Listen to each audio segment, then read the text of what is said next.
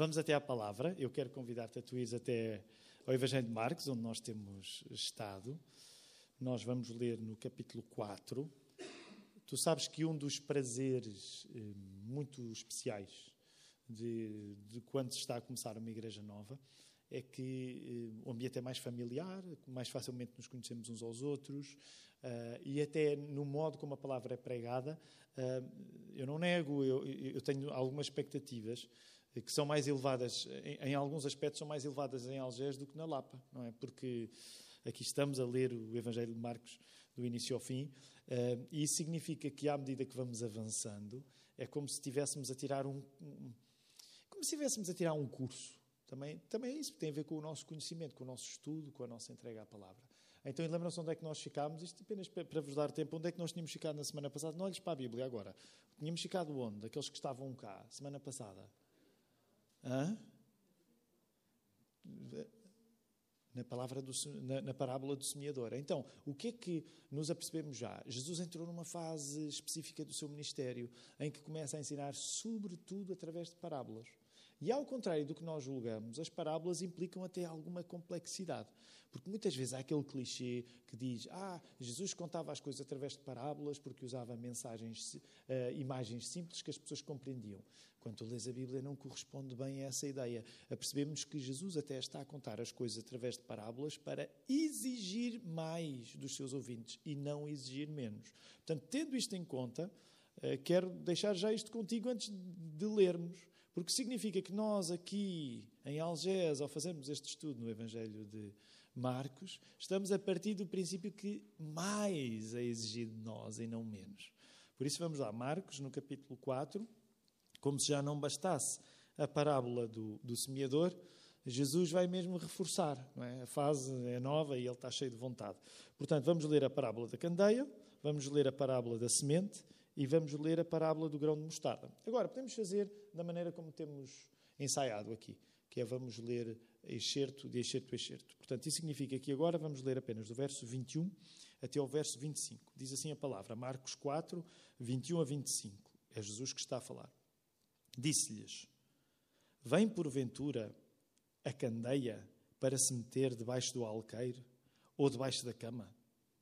Não vem antes para se colocar no velador?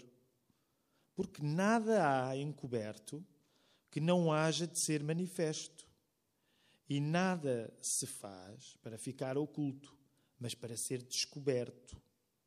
Se alguém tem ouvidos para ouvir, ouça. E disse-lhes: Atendei ao que ides ouvir, com a medida com que medirdes, vos medirão a vós. E ser-vos-á ainda acrescentada. Porque ao que tem, ser-lhe-á dado, e ao que não tem, até o que tem lhe será tirado. Temos primeiro a parábola da candeia. Nós hoje, queridos irmãos, eh, há, coisas que nos afastam um pouco desta, desta parábola. Sabem qual é a primeira que nos afasta desta parábola? É que nós somos filhos do quê? Em comparação com a candeia. O que é uma candeia? Ou noutras traduções podes ter outra palavra. O que é que é uma candeia? É uma lanterna. Portanto, nós em comparação, o que é que nós, nós somos filhos do quê? Nós já somos filhos da eletricidade. Nós hoje, para usarmos uma candeia ou uma lanterna, aliás, podemos usar uma lanterna a pilhas, quando, por exemplo, vamos fazer campismo e de repente, ou, ou, aliás, hoje as lanternas até são as do telemóvel, quando por alguma razão estamos num lugar escuro, mas hoje há coisas que no imediato elas não nos tocam tão rapidamente, que é, este é um mundo sem eletricidade. Quando tu estudas a Bíblia, aprendes acerca de características do mundo antigo que não estão presentes para nós. Alguns, eventualmente por experiência própria, poderão lembrar-se, um, por exemplo, foi o meu caso. A minha avó já partiu, partiu o ano passado, mas, por exemplo, a minha avó materna vivia numa casa que não tinha uma casa de banho a sério. Portanto, ela já tinha improvisado a casa de banho mais tarde. Quantos de vocês tiveram avós que, sem casa de banho, por exemplo? Que, algum de vocês? Só meninos ricos aqui. Só... Porque era normal. E, aliás, se vocês forem falar com alguns dos vossos avós, eles vão, vão dizer-vos de um tempo em que eles não só não tinham casa de banho em casa, eventualmente, como não tinham uh, eletricidade. É? Portanto, isto não foi assim há tanto tempo. Agora, uma das coisas que para nós, por exemplo, não faz muito sentido, mas era assim, o dia tendia a terminar mesmo com o fim da luz. As pessoas não faziam os serões que nós fazemos, ok? Mesmo que tivessem uma, uma lareira para se aquentar, não havia o hábito das pessoas entrarem pela noite dentro para fazer alguma coisa. E só para teres ideia, eh, as pessoas evitavam sair de casa à noite porque era perigoso. Porque não era só o facto de não teres luz na tua casa. Era o facto de não havia luz. Portanto, o mundo, nesse sentido, vivia mais nas trevas. Claro que cada um na sua casa geralmente acendia a candeia para quê? E isso é uma das coisas interessantes que tu aprendes neste texto, também podes aprender no, no Sermão do Monte, porque Jesus usa uh, uh, as, mes as, mesmas expressões que aqui encontramos. Por exemplo, a candeia acendia-se com frequência naquele tempo no Médio Oriente, quando por alguma razão alguém estava a regressar a casa na noite e precisava de encontrar o lugar. É? Isto hoje parece-nos ridículo, nós, uh, parece ridículo porque nós estamos hoje hiper, uh, hiper orientados, não é?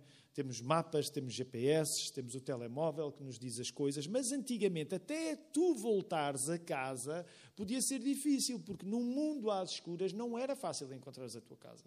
Portanto, muitas vezes a candeia era precisamente aquele sinal de, num caso de exceção, em que a pessoa estava a chegar à noite, ela poder encontrar o lugar. Portanto, é neste mundo que tu encontras Jesus a dizer uma parábola destas. Vem porventura à candeia para se meter debaixo do alqueiro ou debaixo da cama, e para aqueles que já estudaram o Sermão do Monte, notam os evangelistas organizam um material ah, de maneiras diferentes. Portanto, isto terá sido uma coisa Jesus ensinou ah, e tu encontras, por exemplo, agora neste momento, quando vais ler Mateus 5, voltas a encontrar esta expressão. Também porque Jesus tinha uma matéria para dar, vamos dizer assim, as aulas que ele dava, provavelmente repetia muitas vezes também as mesmas ideias. Verso 22: Nada há encoberto que não há de ser manifesto, e nada se faz para tirar ao culto, mas para ser descoberto. Se alguém tem ouvidos para ouvir, ouça. E esta frase vai servir agora como um refrão. Lembram-se? Desde que Jesus entrou na fase das parábolas, ele repete muitas vezes esta frase, que não é, olha, se não tens ouvidos, tivesses, não tem nada a ver com fatalismo. Olha, esta agora é só para quem apanha. Não tem nada a ver com isso, mas tem a ver com a ideia de usa a tua vontade para compreenderes o que eu estou a dizer. Ainda que aquilo que Jesus estivesse a dizer fosse difícil de compreender, Jesus está a dizer que o nosso coração, a nossa vontade de o encontrar, é uma parte absolutamente significativa de nós chegarmos à compreensão do que ele está a dizer. Por isso, nos últimos dois domingos em particular, eu te disse: nós temos uma tendência de achar que a nossa fé funciona sobretudo na nossa cabeça. E espero que haja alguma coisa a funcionar na tua cabeça em relação à fé, não é? Porque às vezes temos de reconhecer. Às vezes nós nós vemos manifestações de fé que de facto não há cabeça nenhuma naquilo. E eu espero que haja alguma fé na tua cabeça. Mas é importante compreenderes e aceitares e reconheceres que nós hoje temos uma tendência a achar que a nossa fé é mais fé quando nós compreendemos o que nos está a acontecer. Ou quando nós compreendemos tudo, quando temos as dúvidas todas esclarecidas. E o que Jesus está a dizer nesta nova fase de ensino das parábolas é uma coisa diferente. É que a fé está relacionada com a tua vontade de ir ao encontro dele também. E é nesse aspecto que a parábola se adequa. Então, o verso 25 tem uma, um dos versos, na minha opinião, podes ter uma opinião diferente, eu não sei como é que tu lês a Bíblia, mas este eu acho que é dos versos mais difíceis de que a Bíblia tem hoje para a nossa mentalidade. O que é que diz aí, verso 25? Porque ao que tem, ser-lhe-á dado, e ao que não tem, até o que tem lhe será tirado. Vamos lá ser sinceros. Tu, se fores como eu, cresceste numa igreja evangélica, portanto já ouviste isto.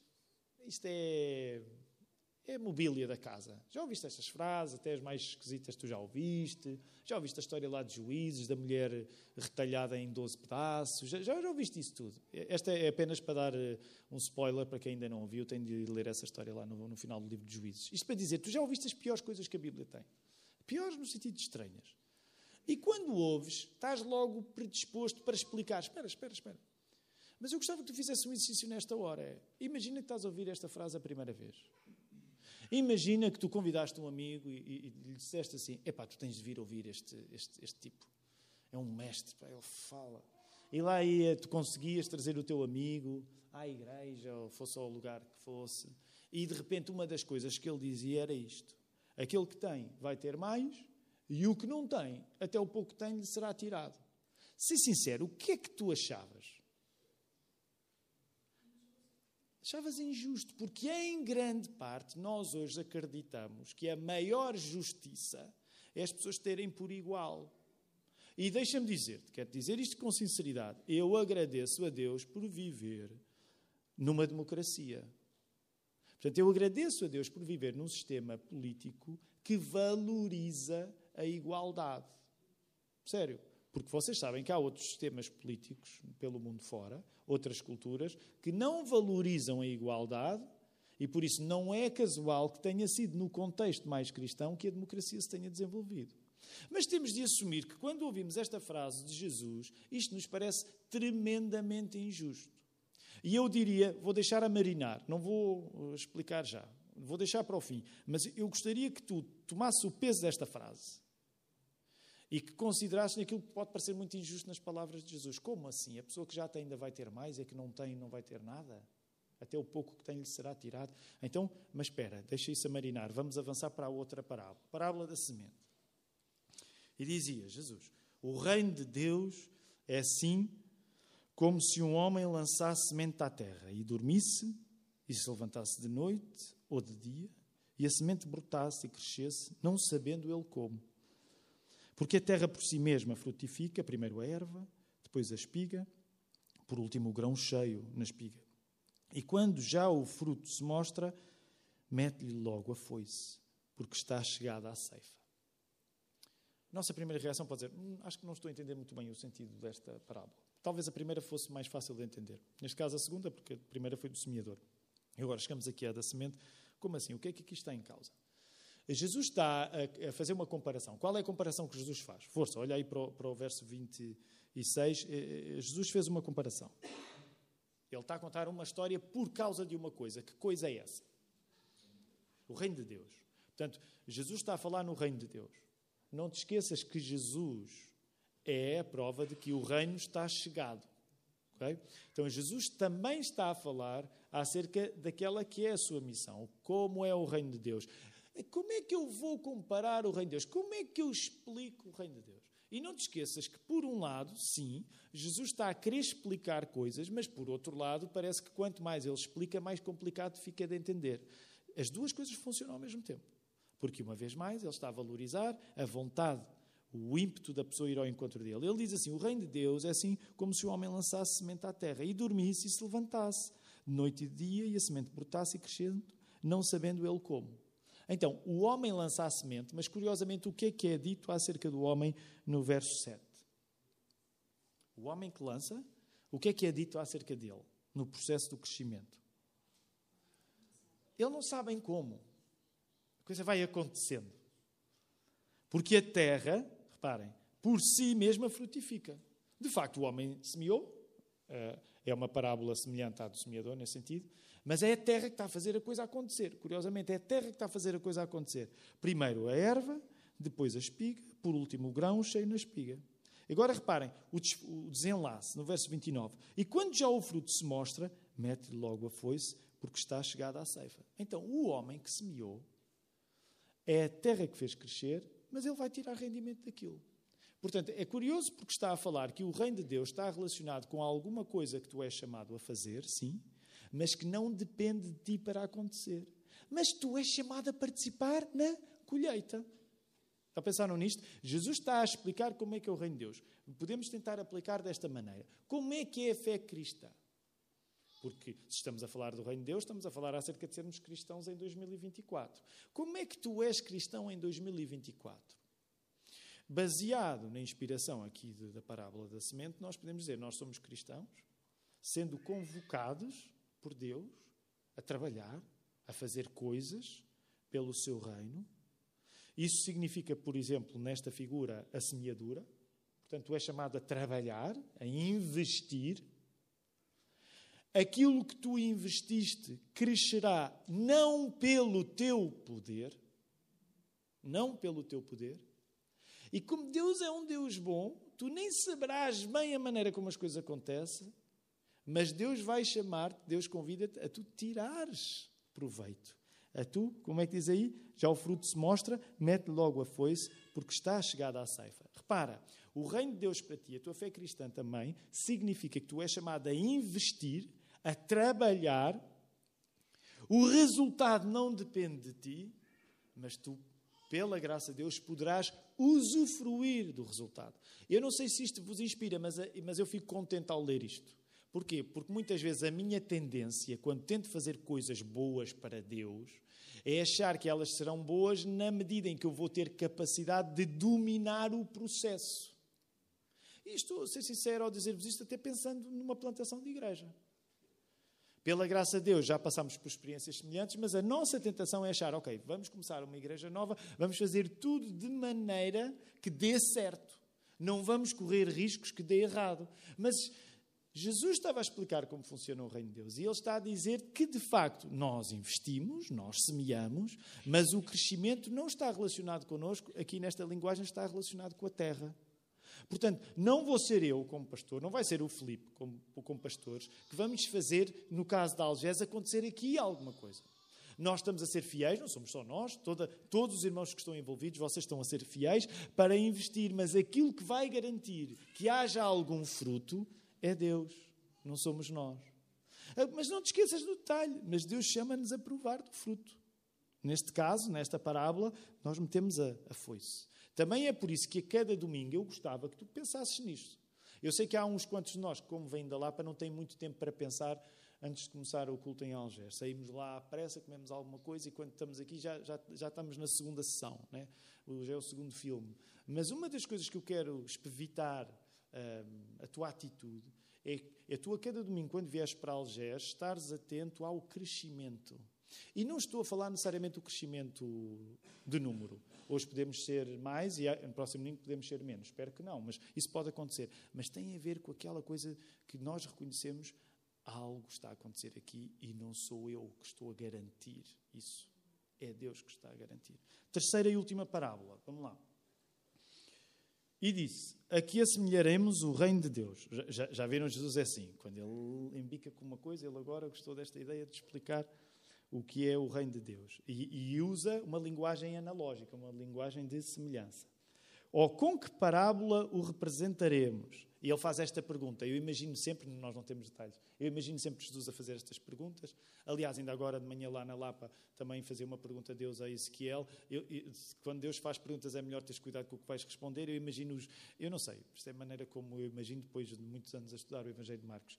Jesus a fazer estas perguntas e eles assim olharam uns para os outros num misto de responde, não responde, se calhar é melhor não. Uh, uh, alguém a segurar Pedro, Pedro, cala-te, cala-te, cala-te certamente não, é? não sabemos. Mas Jesus faz essa pergunta e dá uma resposta. É como um grão de mostarda, que, quando semeia na terra, é a mais pequena de todas as sementes que há na terra.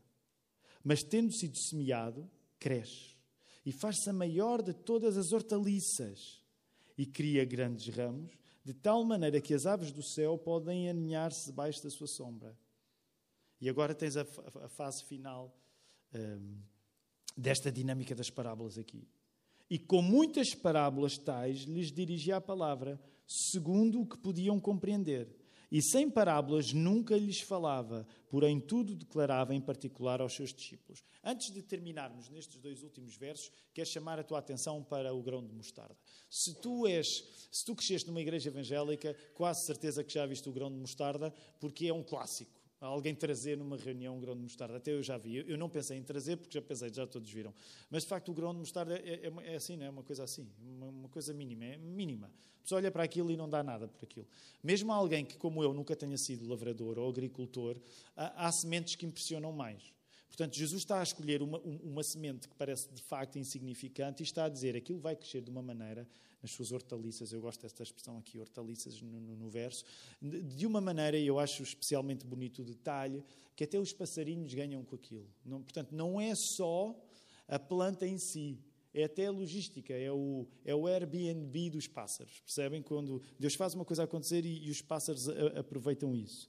É, porque grandes ramos se criam, vês aí no verso 32, e eles podem aninhar-se debaixo da sua sombra. Portanto, tu provavelmente já ouviste algumas coisas acerca do, do, do, do grão de mostarda. Uma das, das, vamos dizer assim, uma moral da história, que geralmente se partilha nesta parábola, está relacionado também com aquilo que nós aprendemos nos livros de Esdras e Neemias, que é nunca desprezes o dia dos começos humildes. Com a certeza já fizeste um devocional, com, com, com, ou com esta parábola, ou com Esdras e Neemias, no, acerca de não desprezes o dia dos começos humildes. Não avalies uma coisa pela sua aparência. E depois a tua cabeça vai para muitos outros textos bíblicos. Por exemplo, podes estar a pensar eh, quando, lembras-te, quando Samuel ia escolher um novo rei, não é? E Jessé traz os seus filhos e Samuel tem de saber para ele não olhar para a aparência, porque David, nesse aspecto, era o menos promissor. Portanto, esta é uma história antiga, é um tema que atravessa toda a Bíblia, que é não te baseies na aparência das coisas. Olha como Deus pode pegar na coisa mais insignificante e fazê-la maior. Agora, antes de terminar com três aplicações muito rápidas, eh, é importante nós culminarmos aqui nesta final da fase eh, das parábolas, porque a seguir eh, eu quero chamar a tua atenção para aquilo que vem para a semana. O que é que vem para a semana? É só leres a Bíblia. O que é que vem, vem, cá para a semana? Porque há aqui um fechar de um ciclo. O que é que vem para a semana? Jesus vai acalmar a tempestade. Portanto, acham que Jesus, a acalmar a tempestade, vai estar a ensinar parábolas? Hum, tem calma, porque Jesus, Jesus arranja sempre maneira de surpreender. Até uh, uh, esse episódio vai ser interessante. Mas já agora, só, só para ir percebendo como a coisa vai mudar radicalmente. No capítulo 5, o que é que vai acontecer? O que é que vai acontecer no capítulo 5? É só ver o subtítulo? É cura do endemoniado. Porquê é que é importante nós termos uma perspectiva também global acerca do Evangelho de Marcos? Porque esta fase mais enfática das parábolas terminou agora. Não quer dizer que elas não regressem, mas quer dizer que, na maneira como Marcos eh, escreveu o seu Evangelho, esta é uma fase única do ministério de Jesus e o que vai acontecer agora a seguir é diferente. Portanto, vamos passar a ter mais uma vez o foco em encontros de Jesus com pessoas. Portanto, significa que neste verso 33 e 34 eu quero que tu voltes a ler para nós podermos fechar esta fase aqui das parábolas. Com muitas parábolas tais, lhes dirigia a palavra, segundo o que podiam compreender. E tu agora deves pensar: espera aí, então, mas alguma coisa mudou. O que é que mudou desde o início do, do capítulo 4, em que Jesus entrou nesta fase das parábolas, para o verso 33? Que é que mudou? Lembras-te? Porque ao início nós começámos a ver que Jesus falava nas parábolas para quê? Olha aí, verso 11 e 12. Não precisas ler, mas volta lá ao verso 11 e 12. Ele estava a falar em parábolas para, verso 12, para que vendo vejam e não percebam, e ouvindo ouçam e não entendam, e para que se não convertam e lhes sejam perdoados os pecados. E agora parece não combinar muito com o verso 33, porque agora ele diz que já está a aplicar as parábolas para quê? Para que haja o quê? Compreensão. Por parte de quem? Dos seus discípulos. Porquê? Porque Jesus não ia ser o professor para sempre. E já já no capítulo 6 vai chegar a altura em que Jesus vai enviar quem para ensinar? É Ele próprio? Vai enviar os seus discípulos, vai enviar os 70. Portanto, uma das coisas que eu espero que tu estejas a gostar no estudo do Evangelho de Marcos é que tu te percebes que há dinâmicas diferentes na vida do nosso Senhor quando esteve cá. Há épocas em que ele fala mesmo para dentro e não facilita para fora. Mas não te esqueças de uma coisa: ele estava a ensinar os seus, os professores do povo. Portanto, esta mensagem não ia ficar reduzida aos doze, nem ao grupo mais restrito. Esta gente estava a receber, permite-me dizer assim, uma espécie de masterclass para saber ensinar o povo. Okay? É por isso que agora, no verso 33, ele lhes dirige a palavra segundo o que podem compreender. Porque significa que até os discípulos, que são bem lentos no Evangelho de Marcos a compreender alguma coisa, eles já estão no processo de compreender mais do que compreendiam ao início. E olha aí o verso 34. E sem parábolas nunca lhes falava, porém tudo declarava, em particular a quem? Aos seus discípulos. Há muitas aplicações que se podiam ser, ser feitas aqui, eu quero terminar com outras três, mas deixa-me só dizer esta. Sabes que quando tu queres que a mensagem chegue, tu não podes ensinar todas as pessoas ao mesmo nível. Não podes. Tu sabes isso profissionalmente. Sabes, por exemplo, Tá? Não sei qual é o teu emprego, não é? mas dependendo, tu sabes que não podes, mesmo no teu trabalho, profissionalmente, tu não podes tratar todas as pessoas da mesma maneira. Atenção, não é tratar umas bem e outras mal, mas tu sabes que o investimento que tens de fazer na, no relacionamento profissional que tens depende também da responsabilidade que cada pessoa tem, certo? Portanto, também é isso que está em causa aqui. Jesus sabe que os seus discípulos em particular têm de ter uma compreensão que no imediato as pessoas de fora não estavam a ter. E isso faz parte. Agora, três coisas que eu quero que tu penses, uma por cada parábola. Portanto, três, três notas finais. Nós estamos mesmo a chegar ao tempo, eu não me quero atrasar, para nós darmos. Eh, depois não se esqueçam no final, cantamos, ouvimos a guitarra, mas depois, se pudermos, vamos lá para fora e aproveitamos este, este sol bom. Como o Newton disse, este sol que nos aquece. E eu pensei, o sol e o ar-condicionado também ajudam um pouco, não é? Se não tivesse ligado, seria mais complicado. Primeira coisa que eu gostaria que tu pensasses, sobretudo pensando na primeira parábola que é a da candeia, que é a questão do alcance. Jesus chama-nos a alcançarmos outras pessoas. O significado da luz é que a luz ilumina. Tu não pegas na luz e escondes debaixo do alqueire. Não metes a luz debaixo da cama. A luz serve para o alcance. Quando nós nos tornamos cristãos, nós reconhecemos que Jesus nos alcançou, porque foi Ele que veio até nós, não fomos nós que fomos até Ele. Isso torna-nos pessoas preocupadas em alcançar os outros. Isso desafia-nos, porque em grande parte hoje, muitas vezes as pessoas dizem que a melhor fé é aquela que é privada. É a tua fé. Não aborreças ninguém com a tua fé. Essa é a maneira civilizada de ter fé. Tu não aborreces ninguém com a tua fé. Claro que o nosso propósito, Jesus não disse, vai e aborrece as pessoas com a tua fé. Ele não nos deu esse mandamento. Mas é verdade que há uma questão de alcance e nós não podemos dar-nos ao luxo da fé privada. A fé privada é um luxo moderno. É por isso que nós somos evangélicos. E aí deixa-me dizer, tu tens de assumir isso na nossa natureza de sermos cristãos bíblicos. Nós somos pessoas de palavra, de anúncio nós inevitavelmente vamos passar por momentos em que as pessoas vão achar que nós estamos a exagerar, que nós estamos a chatear um pouco. Nós não queremos exagerar, nós não queremos chatear, mas esta palavra não é para ser guardada, ela é para ser partilhada à luz, não é para ser escondida. Lembras que eu pedi que tu deixasse a marinar uh, aquela frase, aquela ideia do quem tem, como é que é? Quem tem, como é que é? O que é que quem tem, o que é que quem, quem tem vai ter? E quem não tem? O que está em causa nisso é que a pessoa que tem alguma coisa em Deus, a pessoa que tem alguma coisa em Deus, acredita, vai multiplicar o que tem. A pessoa que tem pouco em Deus, se não colocar a fé nele, até o pouco que tem perderá. Eu sei que isto dito assim pode parecer antipático, mas também é esta a medida de juízo que nós temos de assumir. Sabes que essa é a razão também que te deve mobilizar para tu ires às reuniões uh, do povo de Deus com alegria para multiplicar. Isto não é evangelho da prosperidade. É a ideia de que quanto mais tu tens em Deus, mais Deus te retribui. Porque tu viste isso na parábola do semeador. Todos os terrenos recebiam a parábola, a palavra, neste caso, a semente, mas só o último dos quatro terrenos, de facto, dava fruto. E era muito fruto. Isto não é necessariamente vertível em número de pessoas, ou em dinheiro, ou em posses mas tem a ver com a pessoa que tem em Deus, ela vai ter cada vez mais. É esta a ordem da abundância. Falei-te por causa disso em alcance. Segundo aspecto, olhando sobretudo para a segunda uh, parábola, e só esta dava um sermão e temos de terminar, a questão da atenção. Eu gosto especialmente da parábola do, do semeador por causa disso. Porquê? Porque os cidadãos do reino de Deus devem treinar a sua sensibilidade para as coisas que estão nos intervalos para as coisas que estão nos silêncios, para as coisas que estão nos momentos em que parece que não está nada a acontecer, mas na realidade o que está a acontecer é que o Espírito Santo está a sustentar um crescimento lento.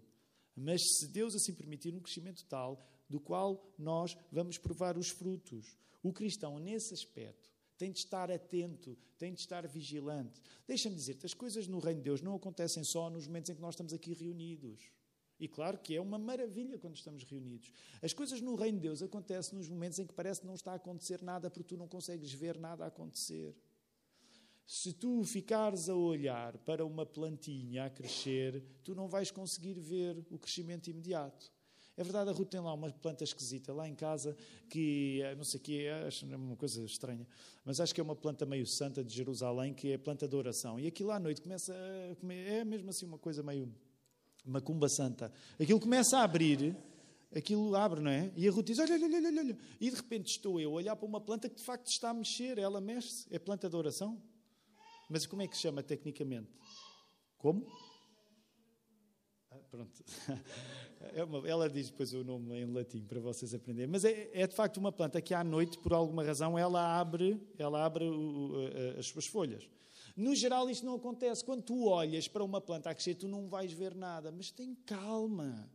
Sê atento e vigilante e compreende que a coisa está a crescer, até mesmo quando parece que nada acontece na tua vida. É esse também o privilégio da atenção. E aí deixa-me insistir, sobretudo pensando que muitos de vocês, a maioria que aqui está aqui, a maioria que, aqui está, é mais jovem do que eu. Eu sei que isto parece discurso de velho e eu assumo. Mas à medida que nós vamos ficando também um pouco mais velhos, nós sabemos que há, muitas das coisas importantes não acontecem debaixo da luz dos focos, dos palcos. Porque aqui assemelharemos o reino de Deus é como aquela planta e o Senhor não a vê crescer, mas Ele depois vai colher dela. Terceiro A, porque falei-vos de alcance, falei-vos de atenção e agora da ascendência. A ascendência como assim? Lembra-te, o grão de mostarda dá, dá fruto, mas antes que o fruto existisse, ele foi apenas um grão.